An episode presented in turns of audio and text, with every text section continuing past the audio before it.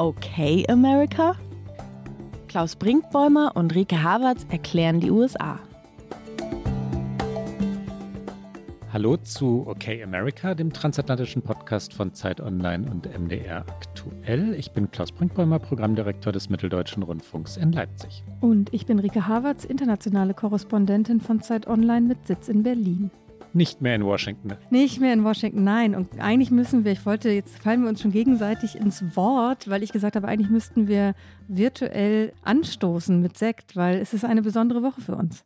Happy Birthday, Rike. Ja, Happy Birthday, Klaus. Wir sind drei Jahre auf Sendung in dieser Woche, was ich glaube, wir hätten es beide nicht gedacht, oder?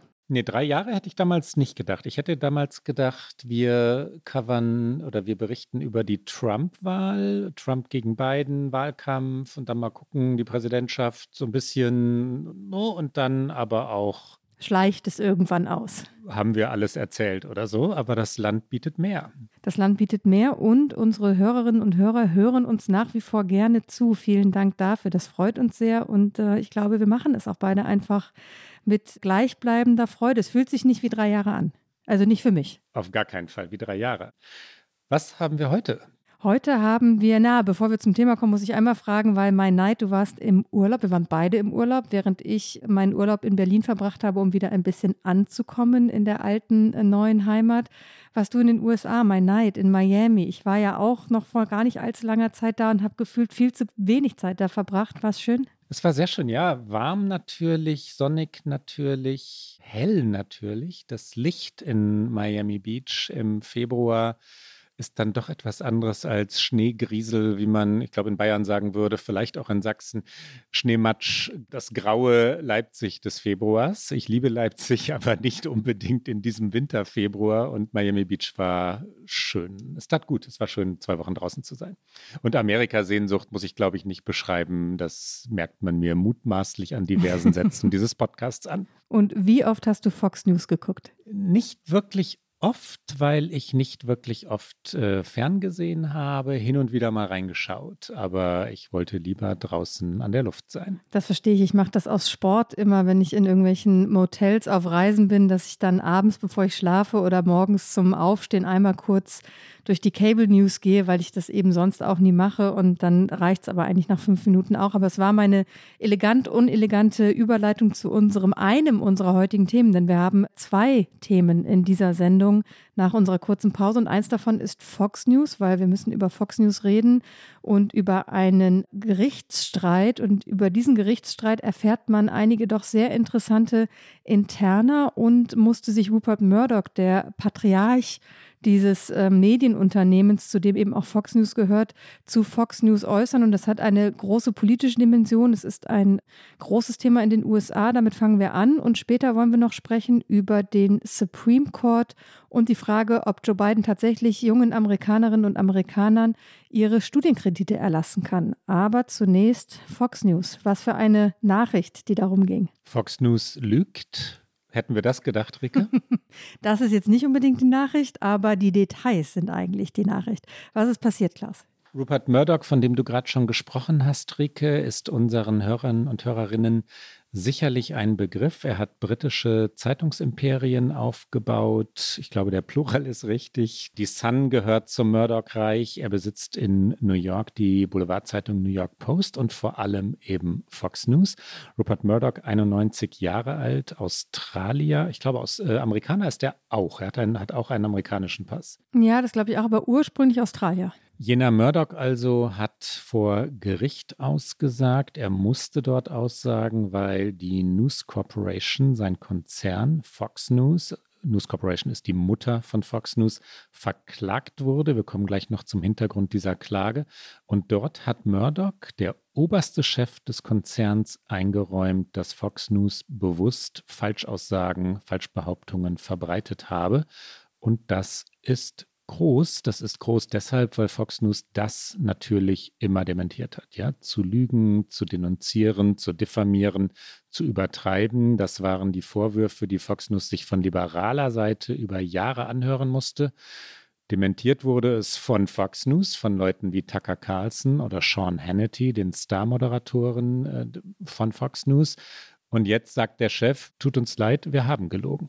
Ja, und dann sagt er das auch noch über die Lüge schlechthin, nämlich über äh, die Lüge vom Wahlbetrug bei der Präsidentschaftswahl 2020. Und diese Lüge eben, die Trump damals ähm, erfunden hat und äh, politisch genutzt hat für sich, weiterhin versucht politisch zu nutzen, die haben eben einige der von dir schon genannten Fox News-Kommentatoren unterstützt. Und Murdoch sagt aber, und das geht aus diesen Gerichtsdokumenten eben hervor, aus denen jetzt mehrere US-Medien zitieren, nicht der gesamte Sender hätte gelogen. Und sagt dann aber, ich hätte mir gewünscht, das ist jetzt ein Zitat, dass wir das im Nachhinein stärker anprangern. Also im Grunde genommen fällt er in dieser Aussage seinen eigenen Moderatorinnen und Moderatoren in den Rücken. Und er wurde auch noch gefragt, ob er sich dessen bewusst gewesen sein, dass eben die von dir angesprochenen Hannity, Carlson oder auch Lou Dobbs, Maria Bartiromo oder Janine Piero eben diese mehr vom Wahlbetrug weitergegeben hätten. Und daraufhin hat Murdoch nur gesagt, ja. Und warum wissen wir denn das jetzt eigentlich? Warum geht es überhaupt jetzt um diese jetzt ja mittlerweile schon mehr als zwei Jahre zurückliegende Berichterstattung? Es geht um eine Verleumdungsklage des Wahlcomputerherstellers Dominion. Und der verklagt eben den Sender. Und warum? Weil sie eben sagen, dass Fox News Berichte über eine angebliche Manipulation der Wahlcomputer verbreitete, die eben diese Firma herstellt. Und sie wollen Schadensersatz in Höhe von 1,6 Milliarden US-Dollar, also ungefähr 1,5 Milliarden Euro, was jetzt in der USA, im Gerichtswesen der USA keine Unsummen ist. Wir wissen, dass es da oft um sehr hohe Schadensersatzsummen geht. Und das Interessante ist aber eben, dass über diesen Prozess jetzt Dinge ans Licht kommen, die normalerweise aus so einem Medienunternehmen selten nach außen dringen. Und interessant ist natürlich auch, dass sich das Management des TV-Senders und die Anwälte auf die Pressefreiheit berufen und darauf beharren, dass eben ja nun mal Trump als damaliger noch Präsident und dann bald Ex-Präsident eben diese Version verbreitet habe und dass das eben dann legitimerweise wie eine Nachricht behandelt worden wäre und wiedergegeben wäre. Also schon interessant, wie da argumentiert wird, dass man das ja quasi nur weitergegeben haben. Aber wir haben schon oft in dieser Sendung über Fox News gesprochen und über diese sehr meinungsstarken Kommentatoren, weil es sind keine Moderatoren und wie sie eben nicht Nachrichten verbreiten, sondern auch Stimmung machen. Noch ganz kurz zu dem eigentlichen Fall, damit sich das wirklich erschließt, was da eigentlich passiert ist. In einer dieser vielen Verschwörungsgeschichten zur Wahl, also zur angeblich gestohlenen Wahl, zu Trumps Erzählung vom Wahlbetrug, die dadurch nichts belegt wurde. In einer dieser Erzählungen hieß es also, dass Wahlcomputer von Dominion, du hast die Firma genannt, dazu genutzt worden seien, die Wahl zu manipulieren, zu verfälschen, den Wahlbetrug herbeizuführen. Keinerlei Belege, kein Beweis, gar nichts. Und Dominion sagt, Entschuldigung Leute, das ist geschäftsschädigend. Ja, ihr macht unsere Firma kaputt mit dieser Geschichte. Wäre schon gut, wenn es stimmen würde. Also ich formuliere sarkastisch, nichts davon war ansatzweise belegt. Deswegen diese Klage. Und das holt Fox News ein. Das ist schon wirklich interessant, dass das über so einen Nebenschauplatz dann so ins Zentrum des politischen Geschehens Amerikas rückt damit hatten die Leute bei Fox News, glaube ich, nicht gerechnet, ne? dass einer von der Seite kommt, eine Firma so von der Seite kommt und sagt, nee, wir lassen uns nicht beiläufig das Geschäft zerschlagen beziehungsweise unsere Firma in den Bankrott führen. Dann kam diese Klage, 1,6 Milliarden Dollar, du sagtest es schon, und am Ende steht die Erkenntnis, Fox News hat bewusst gelogen. Aus den Gerichtsdokumenten geht hervor, dass Murdoch im September 2020, das war Wochen vor der Wahl, auf die Entlassung von Lou Dobbs, dem Reporter oder Kommentatoren oder Polemiker oder wie immer man diesen Menschen nennen möchte, Journalist nenne ich ihn nicht, gedrungen habe, weil der, Zitat jetzt, ein Extremist sei. Murdoch soll außerdem gesagt haben, dass er es für sehr schlecht halte, dass der frühere Bürgermeister New Yorks, Rudy Giuliani, wir kennen ihn alle von 9-11, Trump berate, weil auch Giulianis jetzt wieder Zitat Urteilsvermögen schlecht und er extrem parteiisch sei. Auf die Frage, ob er hätte verhindern können, dass Rudy Giuliani und Sidney Powell, auch sie eine der Anwältinnen Trumps, bei Fox News auf Sendung hätten gehen können, antwortete Murdoch, das hätte ich, habe ich aber nicht. Ich habe das nicht verhindert. In privaten Unterhaltungen hat Murdoch Trumps Gerede vom Election Fraud, also vom vermeintlichen Wahlbetrug, als Bullshit und schädlich, als falsch, als erfunden bezeichnet. Das ist belegt und bewiesen. Und auch Sean Hannity und Brad Bayer waren sich, das zeigen eben auch interne Gespräche, die jetzt Teil dieses Prozesses sind, eindeutig darüber im Klaren, dass es eben überhaupt keine Beweise für einen Wahlbetrug gab, den sie aber in ihren eigenen Sendungen permanent wiederholt und im Grunde beworben haben. Es war ja ein Werben dafür, dass die Erzählung Trumps, die Lüge Trumps das Richtige ist. Und die von dir schon angesprochene Sidney Powell sei eine komplett verrücktes, ein Zitat von Laura Ingram in einer Privatnachricht an Tucker Carlson. Und das sind schon, also Ingram und äh, Carlson sind schon mit die berühmtesten Kommentatoren bei Fox News und auch die, die am ähm, würde ich sagen, schamlosesten sind, wenn es darum geht, was sie in ihren Sendungen verbreiten. Und auch Hannity hat wohl bestätigt, dass er eben diese Märchen der Anwälte nicht für eine Sekunde geglaubt habe. Und das alles macht eben diese Erzählung doch größer als ein schulterzuckendes, naja, klar wissen wir, dass Fox News lügt. Also es ist natürlich relevant aus mehreren Gründen, weil es A jetzt zeigt, wie intern bei Fox News gearbeitet wird, dass es natürlich schon lange nicht mehr um Journalismus geht, sondern dass Fox News im Grunde genommen politisch geworden ist. Ganz interessant fand ich da äh, den Medientheoretiker Jay Rosen, dem man auch sehr gerne und gut auf Twitter folgen kann, ein sehr erkenntnisreicher Kollege, der in den vergangenen Tagen twitterte, wenn ich den Begriff Fox verwende, dann meine ich den kommerziellen Arm einer politischen Bewegung, die die Kontrolle über die Republikanische Partei übernommen hat.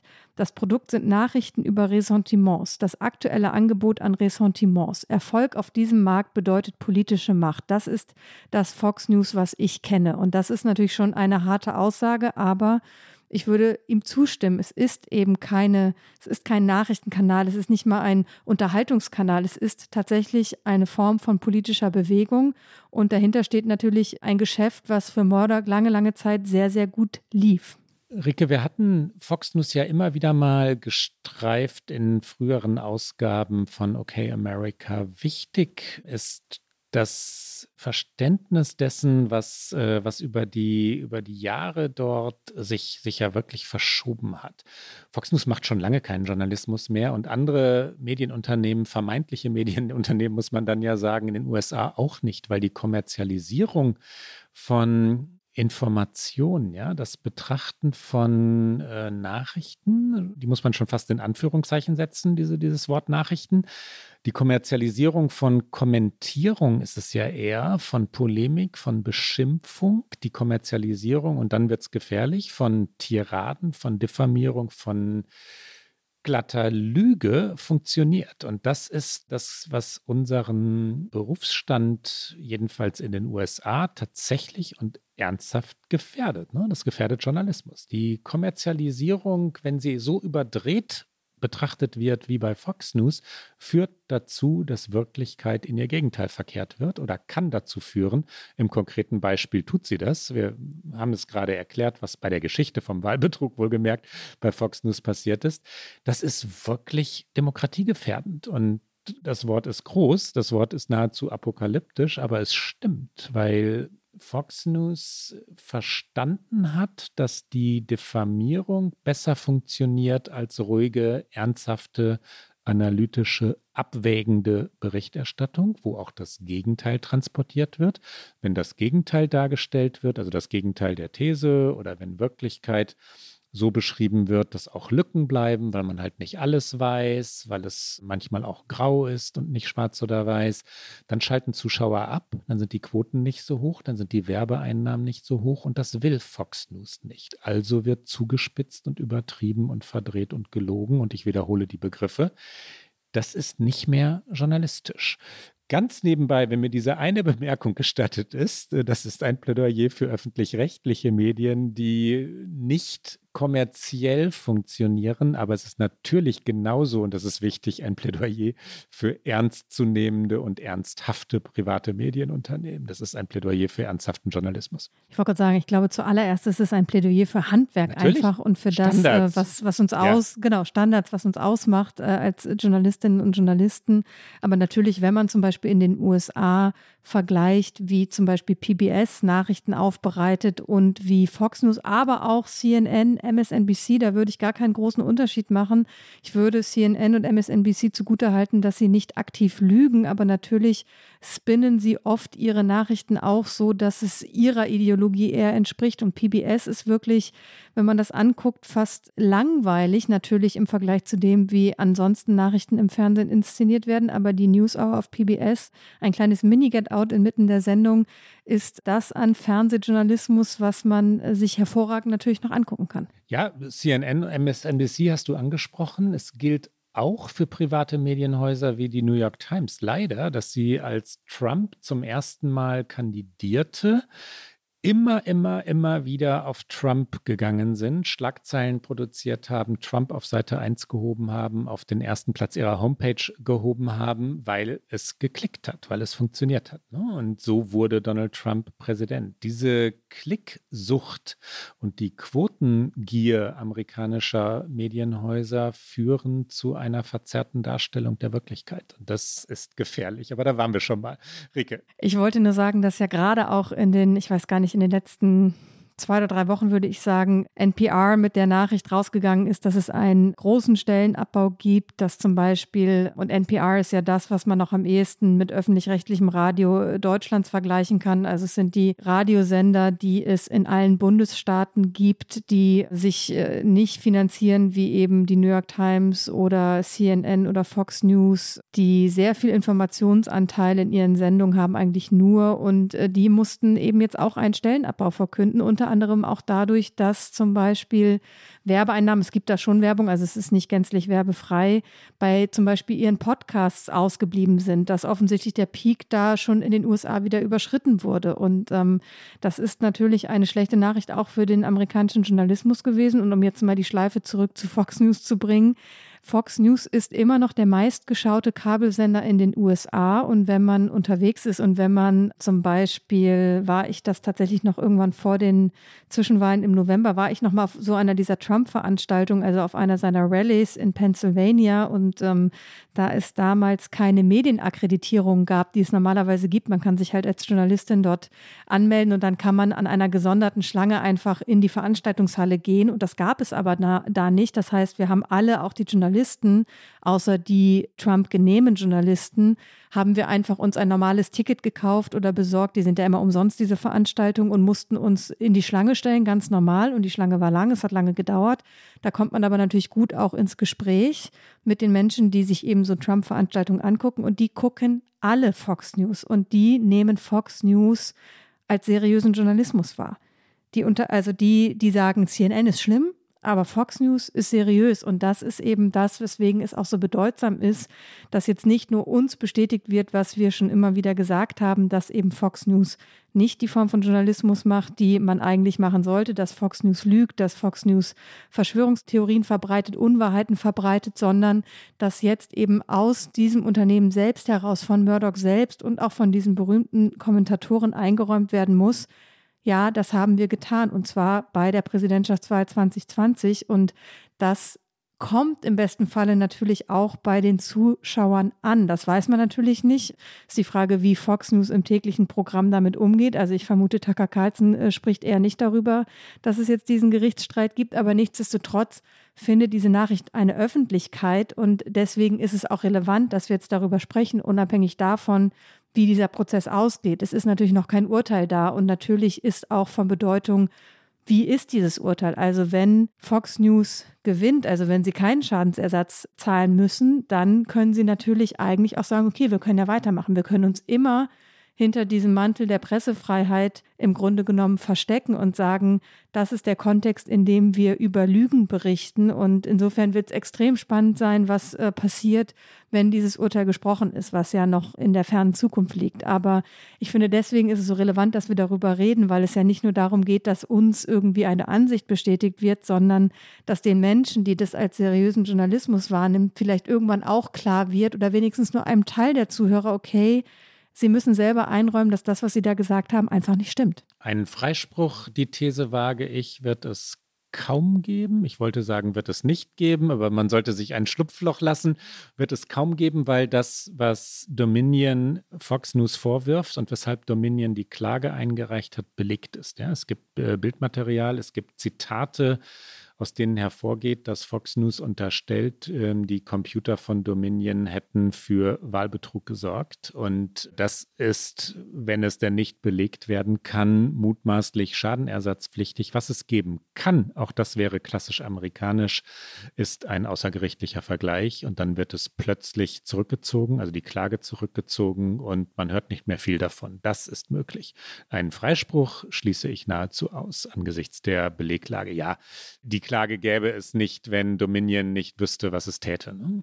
Ja, ich glaube auch, da ist das Risiko so groß, weil der Gegner auch so groß ist. Das würde mich jetzt auch überraschen. Und was auch noch sehr interessant ist, und damit schließt sich dieser äh, Komplex, über den wir gerade lange gesprochen haben, über die Ideologie äh, des Senders und eben auch Murdochs, weil es geht eben auch aus diesen Gerichtsakten hervor, dass äh, auf die Frage, warum der Sender eben diese Verschwörungstheoretiker und Unternehmer, zum Beispiel so jemanden wie Mike Lindell, der ein großer Trump-Freund ist und in den USA bekannt wurde, weil er der Unternehmer hinter My Pillow ist. Also es ist ein Kopfkissenhersteller und der ist auch immer auf den CPAC-Konferenzen, also auf diesen hart rechten Konferenzen bei denen Trump immer spricht. Jetzt kürzlich war wieder eine in Washington DC, in der Nähe von Washington DC.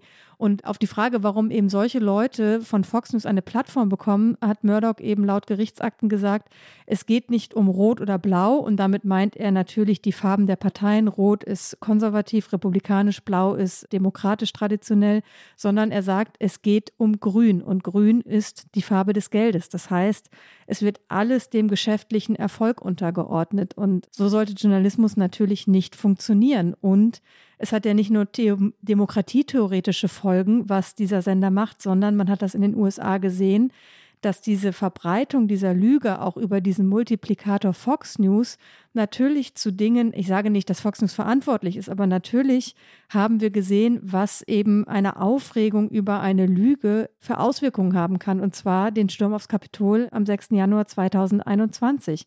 Da waren die Menschen, die vor dem Weißen Haus standen und Trump zugehört haben, gekommen, weil sie die Wahl eben angezweifelt haben. Und warum haben sie es angezweifelt? Nicht nur, weil Trump es gesagt hat, sondern weil Fox News es immer und immer und immer wiederholt hat und andere Netzwerke, soziale Medien, konservative Radiosender. Also Fox News natürlich nicht allein verantwortlich, aber es ist ein deutliches Beispiel, wie weit so etwas führen kann. Die Medien, über die wir gerade sprechen, spalten eine Gesellschaft und berichten nicht über die Spaltung einer Gesellschaft. Das ist ein sehr, sehr großer und wichtiger Unterschied. Ja, Fox News betreibt die Polarisierung, wir sagten es schon, weil es diese Polarisierung für geldbringend, also für profitabel hält. Und das ist sie auch. Das bedeutet dann in der Konsequenz, dass Fox News zu den eigenen Leuten predigt, die anderen, die Demokraten im Konkreten als Feinde bezeichnet, als diejenigen denunziert, die das Vaterland gefährdeten und Demokratie gefährdend seien. Das führt wiederum dazu, dass Gesetzesverstöße der eigenen, also zum Beispiel Gesetzesverstöße Trumps, ja, relativiert werden, für nicht so bedrohlich gehalten werden, weil sie immer noch besser sind, ganz egal, wie schlimm diese Gesetzesverstöße sind, als jegliche Tat des Gegners, des Feindes. Und das ist ein Klassendenken oder Stammesdenken oder Lagerdenken, jedenfalls eine Ausgrenzung, die natürlich jegliche Kompromissfindung unmöglich macht. Ja, die verhindert das Bilden einer Mitte. Fox News möchte Leute zu sich ziehen und die anderen diffamieren und ausgrenzen, da ist nichts Verbindendes, da ist keine Mitte mehr. Und das meint ja Polarisierung. Das führen Medien herbei. Du hast vorhin schon MSNBC und CNN angesprochen. Ja, sie machen seriöseren Journalismus, aber Lagerbildung betreiben sie auch, weil sie zu den eigenen Leuten sprechen und die anderen ja doch durchaus diffamieren, jedenfalls sehr, sehr hart angehen. Und das ist im Effekt nicht so unähnlich. Es ist etwas seriöserer Journalismus, ganz gewiss, denn das muss man sagen, nicht so bewusst gelogen wie bei Fox News. Ne? Aber na klar, die Polarisierung wird eben das, was die Parteien vorleben und das, was sich mittlerweile in der Gesellschaft in fast allen Bereichen durchgesetzt hat, in meiner Wahrnehmung, und dass man eben eine Seite zu wählen hat und dass es äh, kaum noch einen Weg in einen Kompromiss oder auch nur in die Anerkennung einer anderen Meinung geben kann, das setzen die Medien fort. Und ich habe gerade den 6. Januar auch nochmal bewusst angesprochen, weil, um klarzumachen, dass das, worüber wir jetzt reden, nicht einfach nur so eine Episode rund um die Präsidentschaftswahl und die Wochen danach war, sondern dass sich das durchsetzt und fortsetzt und dass daran festgehalten wird, zeigt, wenn wir einfach nur in dieser, also wirklich nur random in dieser Woche einmal Tucker Carlson äh, man sich anschaut und sind es nur ein paar Minuten und in dieser Woche hat nämlich Tucker Carlson Folgendes gesagt und wir hören ihn dann auch gleich, aber ich zitiere, es ist ein direktes Zitat. Am 6. Januar vor zwei Jahren marschierten Tausende von Demonstranten von einer Trump-Kundgebung vor dem Weißen Haus zum US-Kapitol, wo die Präsidentschaftswahl gerade zertifiziert wurde. Die Demonstranten waren wütend. Sie glaubten, dass die Wahl, an der sie gerade teilgenommen hatten, unfair durchgeführt worden war. Und sie hatten recht. Rückblickend ist klar, dass die Wahl 2020 ein schwerer Verrat an der amerikanischen Demokratie war. Angesichts der Fakten, die seither über diese Wahl ans Licht gekommen sind, kann kein ehrlicher Mensch dies leugnen. Hier kommt einmal Tucker Carlson. On January 6, two years ago, thousands of protesters walked from a Trump rally on the ellipse outside the White House to the U.S. Capitol, where the certification of the presidential election was underway. The protesters were angry. They believed that the election they had just voted in had been unfairly conducted. And they were right. In retrospect, it is clear the 2020 election was a grave betrayal of American democracy. Given the facts that have since emerged about that election, no honest person can deny it. Yet the beneficiaries of that election continue to lie about what is now obvious. Die Gründungsgeschichte von Fox News hatten wir, aber da wir inzwischen ja ein alter Podcast sind, Rike, drei Jahre alt. In den besten Jahren. Könnte man sagen, das ist ja Jahre her, dass wir über die Gründung von Fox News geredet haben. Es ist, ich habe es nochmal nachgeguckt, es war tatsächlich 2020. Ja, und Fox News wurde 1996 gegründet. Wir können es ja kurz nochmal zusammenfassen. 96 gegründet. Äh, der Slogan hieß damals übrigens bezeichnenderweise Fair and Balanced. 2017 wurde dieser Slogan in Most Watched, Most Trusted umgewandelt, also meist gesehen, meist vertraut. Ist ein bisschen schief übersetzt, aber ich glaube, unsere Hörerinnen und Hörer wissen, was gemeint ist. Most Trusted, der, der Sender, dem die meisten Menschen vertrauen. So übersetzt man es, glaube ich, korrekt. Prägende Figur des Senders war über Jahre Roger Ailes, der nach deutschem Verständnis Geschäftsführer war und Redakteure, Redakteurinnen einsetzte. Letztere vor allem und deswegen wurde er am Ende gestürzt nach sexueller Belästigung. Also wer vor die Kamera wollte und ich mache drei Punkte. Ron DeSantis hat Fox News zu Beginn seiner Amtszeit in Florida, übrigens der Gouverneur, ja, für sich genutzt. Seine Frau, Ron DeSantis Ehefrau, ist Medienberaterin. Sie hat Fox News als Quelle gedient, also hat Nachrichten durchgestochen, hat gepitcht, wie man so schön sagt, hat das Programm durchaus geprägt. Donald Trump, von dem wir schon gerade was seine Verbindung zu Fox News angeht, mehrfach gesprochen haben, war über die Jahre engstens verbunden mit Fox News und man kann es andersherum auch so sagen, ohne Fox News wäre Trump nicht Präsident geworden. Aber es gibt Risse, Rike. Ja, es gibt Risse und nicht erst seit der Präsidentschaftswahl 2020, wo zwar, wie wir gerade länglich erzählt haben, Fox News dann diese Lüge irgendwann aufgegriffen hat, aber tatsächlich, und ich erinnere mich auch noch deutlich daran, weil ich saß in Washington DC und wir warteten ja alle darauf, dass irgendwann endlich klar werden würde, wer gewinnt diese Wahl. Es ging ja bis zu dem, ich glaube, es war dann der Samstag, an dem tatsächlich dann verkündet wurde. Aber vor allen Dingen gab es ja dann immer so Minischritte. Also ich weiß, auf CNN war es dann immer Wolf Blitzer, der wieder einen Breaking News Alert hatte, auch wenn nur ein County irgendwo ausgezählt war. Man konnte es irgendwann, es hieß dann immer Key Race Alert, ich weiß es noch. Und irgendwann konnte man es einfach nicht mehr hören, weil man dachte, okay, CNN macht einfach jedes, jedes einzelne County zu einem zentralen Wahlding. Aber es gab natürlich sehr entscheidende Dinge. Unter anderem war der US-Bundesstaat Arizona im Südwesten des Landes einer derjenigen, von dem alle wussten, wenn Biden den holt, dann kann es Trump fast nicht mehr gewinnen. Also so sah dann irgendwann die Map, von der dann immer alle sprechen, also die Election Map aus. Und Fox News war es als Sender, der vor CNN und allen anderen tatsächlich Arizona beiden zusprach. Also nach äh, Berechnung Fox News war das quasi einer der entscheidenden Punkte. Und Fox News hat das eben dann live auf Sendung gesagt. Sie haben gesagt, wir sagen, wir predikten, so heißt es immer, wir, da fällt mir jetzt gerade das deutsche Wort nicht ein, wir prognostizieren, Arizona geht an beiden. Und schon danach gab es übrigens dann Streit intern bei Fox News, weil nämlich, genau du hast es gerade erzählt, dass eben alles der Quote untergeordnet wird und so dann auch das Fernsehprogramm gemacht wird die Quoten damals zurückgingen. Und äh, man weiß mittlerweile aus interner Kommunikation, dass Murdoch gegenüber Susan Scott, der CEO von Fox News, damals gesagt hat, wir werden von CNN verputzt. Also CNN raubt uns die Quote und man müsse jetzt unbedingt eine positive Botschaft an die Trump-Leute senden. Und es sei vielleicht am besten sogar den Chef des Washingtoner Büros von Fox News zu feuern, um eben zu sagen, wir sind immer noch an Trumps Seite. Also Stichwort, wie eng sind Trump und Fox News über lange Jahre verbunden gewesen. Und auch äh, der von uns schon oft zitierte Carlson machte sich Sorgen um den Quotenrückgang. Er sagte offensichtlich oder er schrieb in einer Mail an seinen engsten Mitarbeiter, wir haben wirklich hart gearbeitet, um das aufzubauen, was wir haben. Das macht mich wütend. Also nur allein die Verkündung eines einzelnen Bundesstaates in dieser Wahl hat schon dazu geführt, dass man dachte, das ganze Geschäftsmodell bricht zusammen. Und dann wundert man sich auch nicht, warum auf einmal dann hundert- und tausendfach diese Lüge vom Wahlbetrug in den Wochen danach verbreitet wurde.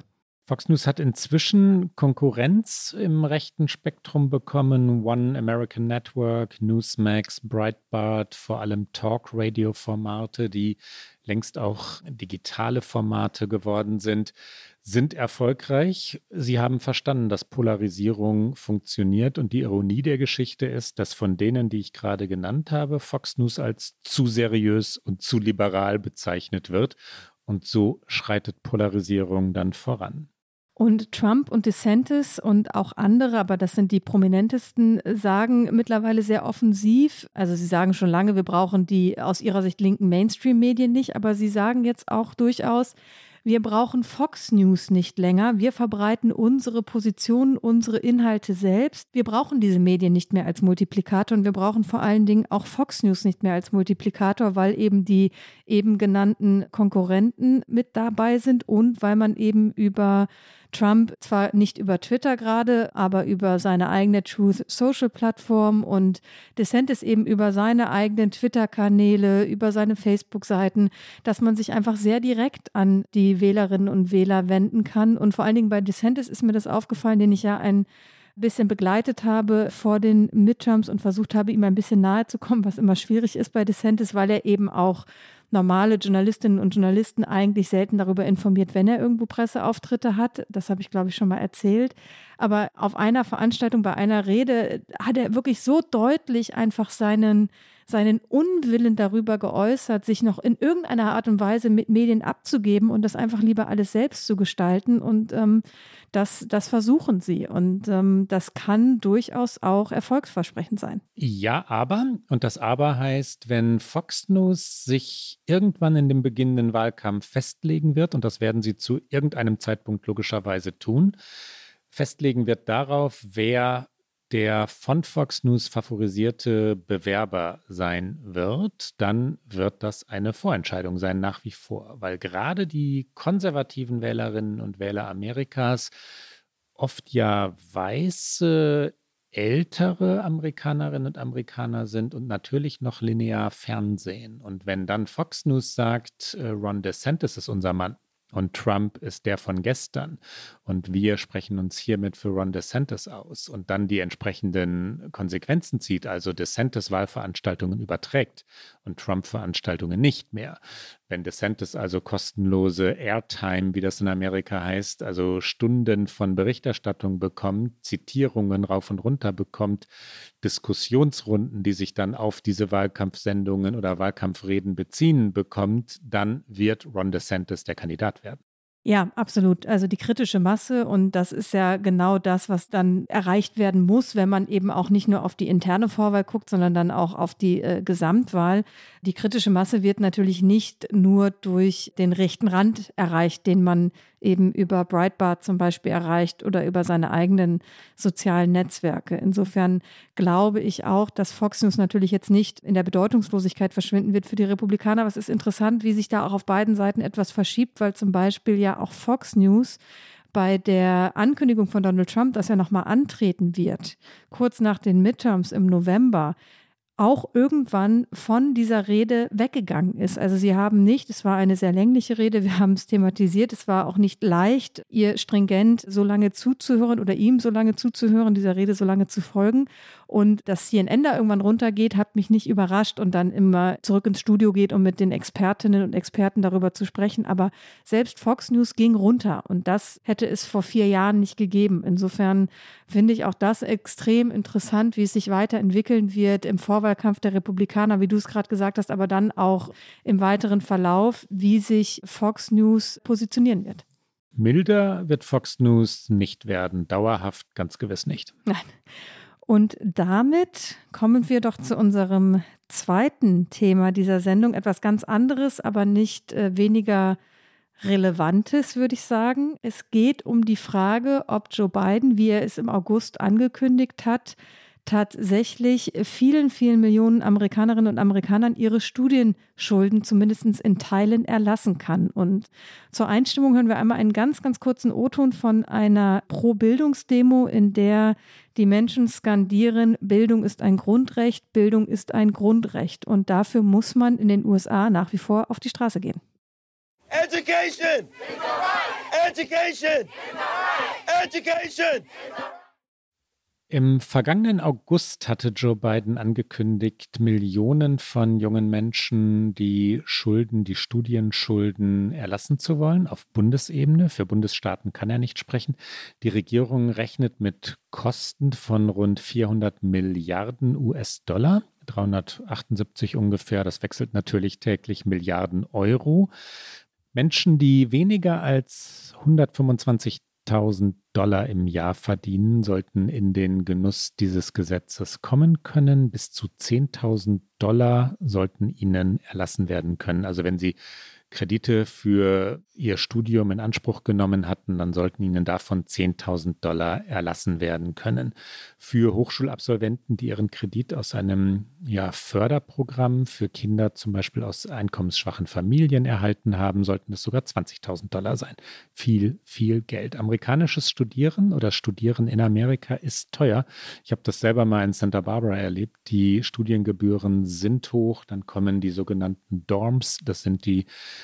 äh, Studenten, Studentinnen, Wohnheime dazu oder natürlich andere Mietkosten, Ernährung, Bücher, aber die eigentlichen Gebühren, damals schon 20.000 Dollar im Trimester, wenn ich mich richtig erinnere, sind wirklich, wirklich viel Geld für sehr, sehr, sehr viele, für die allermeisten Menschen, für Studenten und Studentinnen allemal. Wir haben natürlich dafür nicht nur die Privatempirie von dir und mir, weil mein Ohio-Studium war auch sehr teuer. Wir haben natürlich auch noch die Fakten. Und tatsächlich sind nach Angaben der US-Regierung derzeit 43 Millionen Bürgerinnen und Bürger von diesen Studienschulden quasi betroffen. Also was heißt betroffen, aber sie haben äh, Studienschulden und das ist einer von sechs US- Amerikanern und es sind insgesamt 1,6 Billionen US-Dollar, um die es da geht. Und das heißt, im Durchschnitt müssen 31.000 Dollar zurückgezahlt werden. Das muss man sich einfach mal vorstellen. Man schließt sein Studium ab und hat im Schnitt 31.000 Dollar Schulden. Einfach mal nur, weil man studiert hat. So. Und 1970 waren es noch 1000 Dollar. Und Gleichzeitig sind die Löhne eben nicht entsprechend gestiegen. Auch dazu gibt es Zahlen. Ich nenne sie jetzt einmal kompakt. Im akademischen Jahr 68, 69 kostete der vierjährige Besuch einer öffentlichen Hochschule inflationsbereinigt 1545 Dollar. Und das sind Daten vom National Center for Education Statistics, also es sind offizielle Daten. Und darin eingerechnet ist genau das, was du gerade beschrieben hast, nicht nur die Studiengebühren, sondern auch die Kosten für Unterkunft und einfach für, für Leben. Und im akademischen Jahr 2020-21 waren es 29.033 Dollar. Und wenn die Kosten für Bildung mit der Inflation Schritt gehalten hätten, dann hätte dieser Betrag eigentlich nur bei knapp 12.000 Dollar liegen können. Und daran sieht man, wie immens sich dieses Bildungssystem immer weiter verteuert hat, wie sehr sich die Spirale nach oben gedreht hat. Und ich weiß das von meinen ganzen amerikanischen Freundinnen und Freunden in Ohio, dass ich das damals, das ist jetzt wirklich auch schon lange her, gar nicht glauben konnte, mit welcher Selbstverständlichkeit sie einfach gesagt haben, naja, wenn wir fertig sind, egal ob es ein Bachelor ist oder noch ein Master, aber die meisten erstmal nur Bachelor eben aus Kostengründen, dann starte ich erstmal mit Schulden in meinem Berufsleben. Und für mich, die ich damals natürlich mit Anfang 20 naiv aus Deutschland kam, war das unvorstellbar.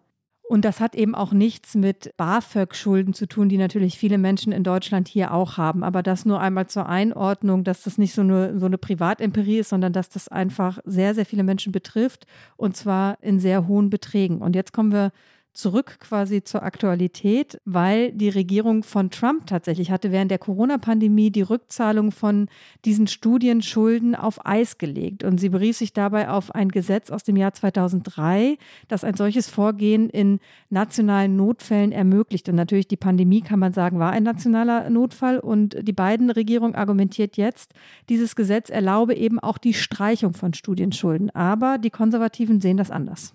Sechs konservativ regierte Bundesstaaten sind gegen die Pläne Joe Bidens vor Gericht gezogen und ihr wesentliches Argument ist, dass die Regierung schlicht falsch liege. Falsch liege mit der Behauptung, das Gesetz aus der Trump-Zeit erlaube es, die Rückzahlung der Kredite auf Eis zu legen. Nicht, äh, dass da nie, sie sagen, dass da maximal eine Pause möglich gewesen sei, wie von Trump verfügt, aber diese dauerhafte Regelung in dem Gesetz nicht vorgesehen sei.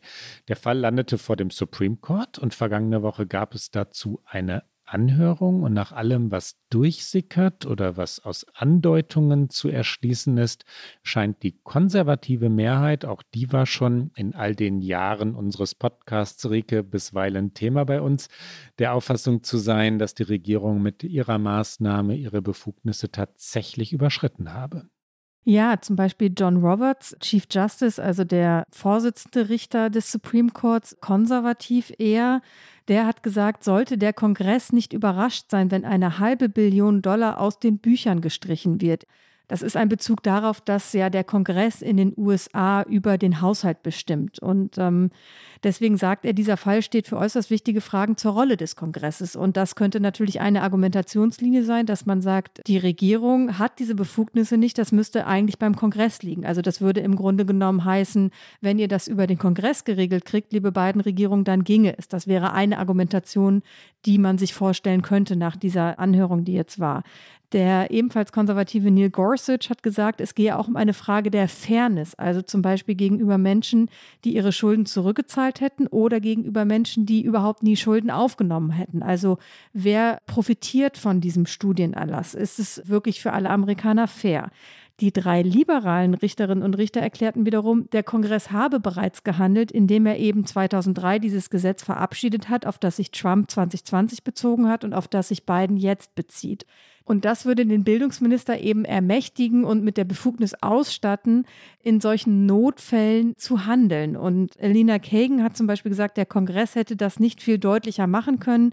Wir haben jeden Tag mit Kongressgesetzen zu tun, die wirklich verwirrend sind. This one is not. Also dieses ist gerade nicht verwirrend. Und ähm, die beiden Regierungen argumentierte bei der Anhörung, sie habe ihre Befugnisse eben nicht überschritten und würde im Rahmen des Gesetzes handeln. Und ähm, warum ist das so relevant? Weil natürlich äh, das Urteil übrigens erst so für Juni anberaumt ist, weil es, wie wir gerade schon gesagt haben, um weit mehr als 40 Millionen Menschen geht, die jetzt eigentlich schon seit letzten August dachten, sie bekommen eine Erleichterung durch die Politik Bidens und jetzt aber vielleicht sagen, okay, wir, wir müssen doch diese 10.000 oder vielleicht sogar 20.000 Dollar doch noch zurückzahlen und jetzt in so einem Limbo hängen und abwarten müssen, was der Supreme Court sagt. Und das größere Thema ist natürlich, was ist mit dem Bildungssystem in den USA los und warum muss man in den USA noch auf die Straße gehen und sagen, Bildung ist ein Grundrecht? Und wir haben die Zahlen gerade schon gehört. Und es gibt noch ein paar mehr Zahlen, wie viele Menschen durch Studienkredite eben verschuldet sind. Insgesamt machen Studienkredite rund 10 Prozent an der Gesamtverschuldung amerikanischer Haushalte aus. Und amerikanische Haushalte sind traditionell hochverschuldet. Das Land ist sehr auf Kredite gebaut, beim Hauskauf, generell beim Konsum. Nach Hypothekendarlehen übrigens sind sie die zweitgrößte Schuldenart amerikanischer Haushalte. Nach Angaben der Zentralbank Federal Reserve geben die Menschen im Durchschnitt jeden Monat rund 222 Dollar für die Rückzahlung von Studienkrediten aus. Kritik gibt es auch von ja, mehreren Fachmenschen aus allen Richtungen. Kritik an Joe Biden, Kritik daran, dass er nicht die Strukturen, nicht das grundsätzliche Problem bekämpfe, sondern nur ein Symptom. Die klassische Metapher, he throws money at a problem. Also man, ein, ein Problem wird mit Geld beworfen. Durchaus üblich in der amerikanischen Politik, ja, Symptome zu sehen, Geld drauf und scheinbar ist das Problem gelöst. Das Land ist nicht immer nachhaltig in seiner Politik. Dass er Geld an Eliten verschenke, ist natürlich natürlich ein Vorwurf, der musste kommen, den musste er auch vorhersehen. Dadurch, dass Menschen, die eine Hochschulausbildung haben, explizit bevorzugt werden, liegt dieser Vorwurf nahe. Und dass der politisiert wird, in Wahlkämpfe hineingezogen wird, ist selbsterklärend. Da sind wir wieder bei der Polarisierung, die wir vorhin zum Thema hatten ein wunderbares Thema für Fox News. Und die Kritik kommt aber eben nicht nur von einer Seite, sondern tatsächlich äh, von im Grunde allen politischen Seiten, weil auf der anderen Seite wird argumentiert, dass 10.000 Dollar nicht genug sei, wenn man auch die Ungleichheit betrachtet, in der Menschen die Schulden aufnehmen müssten. Also es gibt zum Beispiel auch Zahlen darüber, dass natürlich schwarze Hochschulabsolventen deutlich mehr Studienkredite erstmal aufnehmen müssen, weil sie traditionell aus sozioökonomisch schwächeren Familien kommen, dann aber mit einem gleichwertigen Abschluss deutlich weniger verdienen als ihre weißen Kommilitoninnen, also länger ihre Studienschulden abtragen müssen. Also das heißt, es geht der Linken in den USA eigentlich nicht weit genug. Interessanterweise war das eigentlich auch gar kein Herzensthema von Joe Biden, sondern es war vor allen Dingen ein Vorstoß von Elizabeth Warren, Bernie Sanders, die immer gesagt haben, wir müssen etwas tun gegen diese hohe Verschuldung von unseren Studienabsolventen. Und es war ein bisschen überraschend, als Biden das im vergangenen August äh, angekündigt hat, dass er es tatsächlich macht. Aber er war eben auch von den jungen Menschen unter Druck. Es war so ein bisschen, ich glaube, wir haben sogar in dem Moment ganz kurz mal drüber gesprochen in einer Sendung, dass das eine Bewegung natürlich auch war, um die jungen Leute zu motivieren, bei den Midterms Midterms für die Demokraten zu stimmen. Deswegen hat er das, glaube ich, dann auch sich da ein bisschen reindrängen lassen. Und jetzt ist er halt so ein bisschen von beiden Seiten unter Feuer und der Supreme Court könnte es zurücknehmen. Was ich tatsächlich das stärkste Argument als Kritikpunkt an dieser Maßnahme sehe, ist, dass es eben die Strukturen im Land nicht verändert, weil im Grunde genommen natürlich, genau du hast es gerade gesagt, throw money at a problem, aber es bekämpft nur ein Symptom, aber nicht das System. Und das System der Hochschulen in den USA ist eben darauf aufgebaut, dass es viel Geld kostet. Natürlich kann jetzt die US-Regierung, das wissen wir auch, nicht auf einmal äh, Studiengebühren abschaffen, vor allen Dingen nicht an den privaten Universitäten. Aber durch diese Maßnahme gibt es auch Stimmen, die sagen, na ja, dann wird es Menschen im Grunde genommen leichter gemacht, auch vielleicht sogar noch höhere Kredite aufzunehmen, weil sie davon ausgehen können, dass ihnen ein gewisser Teil davon erlassen wird. Und das wiederum kann vor allem die privaten Universitäten dazu verführen, einfach auch noch höhere Gebühren zu nehmen. Also, dass sich die Spirale eher nach oben dreht und weiß nicht, ob das passieren würde, aber ich finde, dieses strukturelle Argument ist natürlich ein starkes, weil eigentlich muss man das Bildungssystem in den USA verändern, aber das ist natürlich eine Aufgabe, ich würde sagen, nicht nur für eine Präsidentschaft, sondern für mindestens zehn und sie müsste in einer Partei liegen und das ist natürlich unrealistisch in diesem Land. Rike, wollen wir noch etwas für uns Ungewöhnliches machen? Das machen wir ja eigentlich ziemlich oft. Wollen wir es wieder machen? Also etwas, was unsere Hörerinnen und Hörer noch nicht kennen? Jetzt hast du es angekündigt, das müssen wir es natürlich machen. Zwei Kurzmeldungen. Wir, wir, wir, melden nie Kurzes, wir melden nie, wir reden hin und wieder länger. Jedenfalls reden wir nie kurz, aber zwei Kurzmeldungen, die nach meinem Gefühl das Panorama der USA in dieser Woche runden, weil sie Geschichten über dieses Land erzählen. Und da wir jetzt nicht ausschweifen wollen, wollen wir doch kurz über die Scheidung reden. ja, wir haben, haben wir überhaupt schon mal über Scheidungen gesprochen? Wahrscheinlich, aber wir haben auf jeden Fall über dieses Paar schon gesprochen, nämlich äh, Kellyanne Conway, die äh, langjährige Beraterin von äh, Donald Trump und George T. Conway, dem Dritten, wie er mit vollständigem Namen heißt, ein konservativer Anwalt, der aber sich tatsächlich zu Trumps, einem von Trumps schärfsten Kritikern aus dem republikanischen Spektrum entwickelte. Und es war tatsächlich eine Hollywood-artige Geschichte, die aber in Washington DC spielte, dass sich eben diese beiden politischen politisch so auseinanderdividierten. Die eine eng an Trumps Seite, der andere ein großer Kritiker und die Ehe hielt. Und man dachte, wie kann diese Ehe halten, wo doch kaum noch Nachbarn miteinander sprechen, wenn sie politisch anderer Meinung sind. Und jetzt hat aber diese ungleiche Geschichte einer Ehe, die über Trump hinweg Bestand hat, ein Ende gefunden nach 22 Jahren. Und die beiden, du hast es gesagt, waren das Paar Washingtons, weil sie so glamourös waren. Sie waren bei jedem Empfang, bei jedem größeren natürlich. Es musste strahlen und leuchten und funkeln und glitzern dabei. Sie waren omnipräsent in den sozialen Medien. Sie als Trump-Beraterin, er als Kritiker. Sie twitterten. Sie hatten Millionen von Followern auf Twitter. Und hin und wieder, so nach und nach zunehmend, kritisierten sie auf Twitter einander. Sie haben vier Kinder, die beiden. Und du hast es schon gesagt, das Klima, das politische Klima Amerikas hat schon diverse Familien auseinandergebracht und jetzt auch diese, die Conways, lassen sich scheiden. Unsere zweite Kurzmeldung, die vierte Geschichte also heute über die USA von heute, der Prozess der Prozess gegen Alex Murdow. Es ist im Grunde genommen ein Panoramathema, aber ab und zu müssen wir auch mal gut, die Scheidung war jetzt auch schon ein Panoramathema. Wir enden mit Panorama heute. Wir enden Boulevardesk, Rieke. Dieser Anwalt in vierter Generation wurde schuldig gesprochen und zwar seine Frau und seinen Sohn getötet zu haben. Und das ist mal wieder ein tiefer Fall eines mächtigen Mannes, der offensichtlich ein sehr geheimes Leben gelebt hat, in dem es um natürlich Geld ging, was er von Klienten und Kollegen gestohlen hat und in dem er viel gelogen hat und am Ende dann offensichtlich, so jetzt das Urteil, seine Familie getötet hat.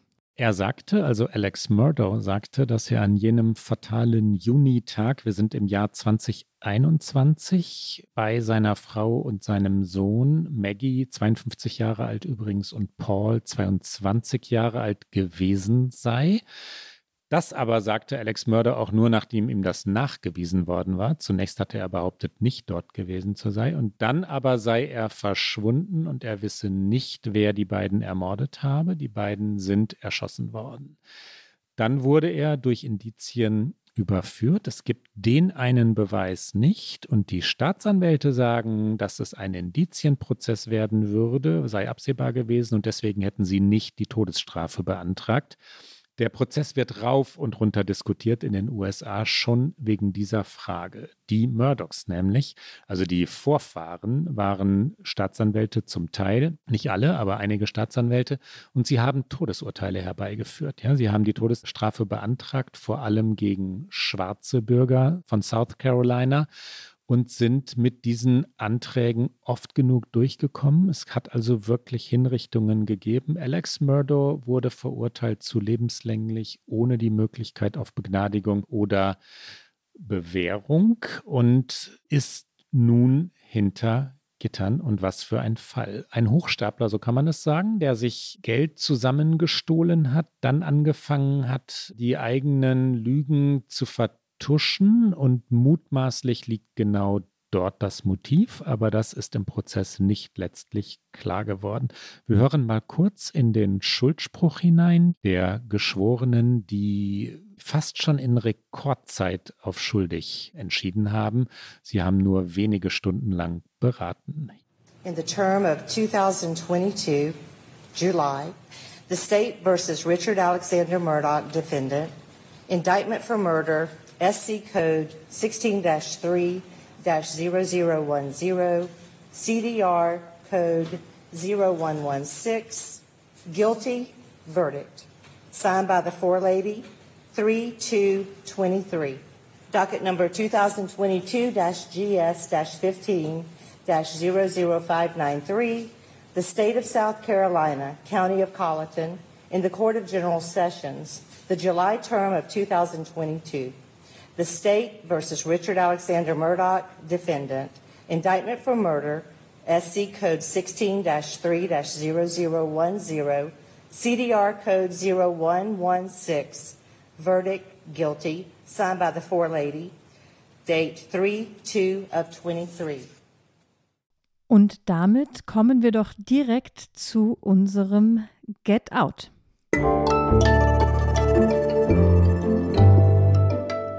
Get Out. Klaus, was hast du dabei? Vielleicht einen Krimi zum Abschluss, wo wir gerade im Reich der Verbrechen sind? Ja, ich finde ja, dass es nicht nur Panorama war gerade, sondern ähm, weil es um Todesstrafe und South Carolina und diese Geschichte Amerikas geht, selbstverständlich etwas sagt über dieses so schillernde Land, das wir so mögen, Rike, trotz allem.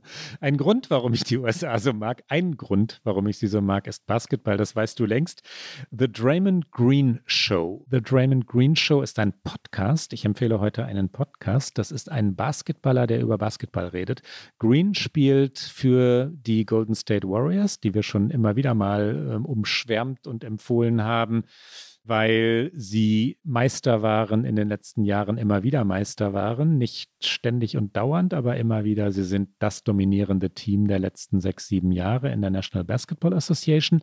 Und Draymond Green ist Power Forward und Center. Die Rolle, die er spielt, ist also immer nahe am gegnerischen Korb. Er ist ein sehr aggressiver, mitdenkender Spieler. Er war auch, wenn ich mich jetzt richtig erinnere, mal Defensive Player of the Year. Ich hoffe, ich irre mich da jetzt nicht. Dann werden wir jede Menge Zuschriften von Fachleuten bekommen. Aber nein, er war Defensive Player of the Year und vor allem ist er einer dieser Menschen, die Basketball durchdenken und an nichts anderes zu denken scheinen und über Basketball reden können. Und weil er selber spielt und auch jetzt wieder in die Playoffs kommen möchte mit den Warriors und ähm, im Rennen um die Playoff-Plätze ist und natürlich dann die die Kollegen und die Trainer zum Gespräch bekommt, so wie Journalisten das nicht hinkriegen, bisweilen nicht hinkriegen, ist dieser Podcast hörenswert. Nahezu wöchentlich, nicht immer. Manchmal muss er auch spielen.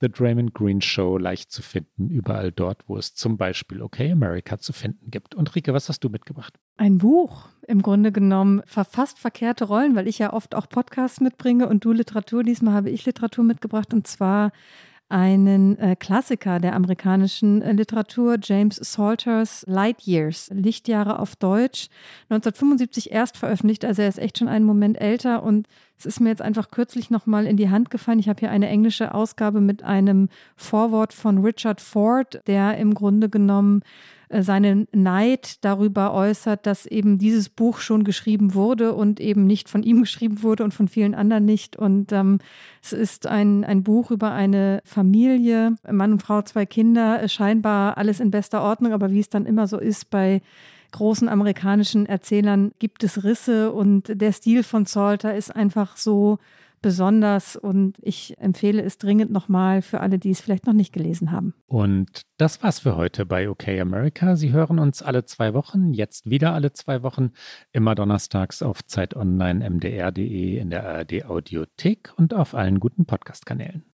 Unsere nächste Folge hören Sie deshalb auch jetzt wieder ganz regulär am 23. März. Und wir wollen noch darauf hinweisen, dass am 30. April wieder das große Zeit Online Podcast Festival ist.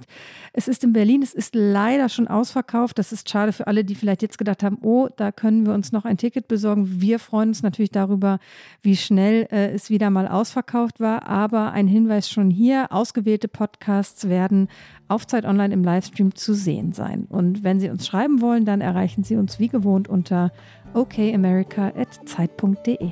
Bis bald. Bis dann.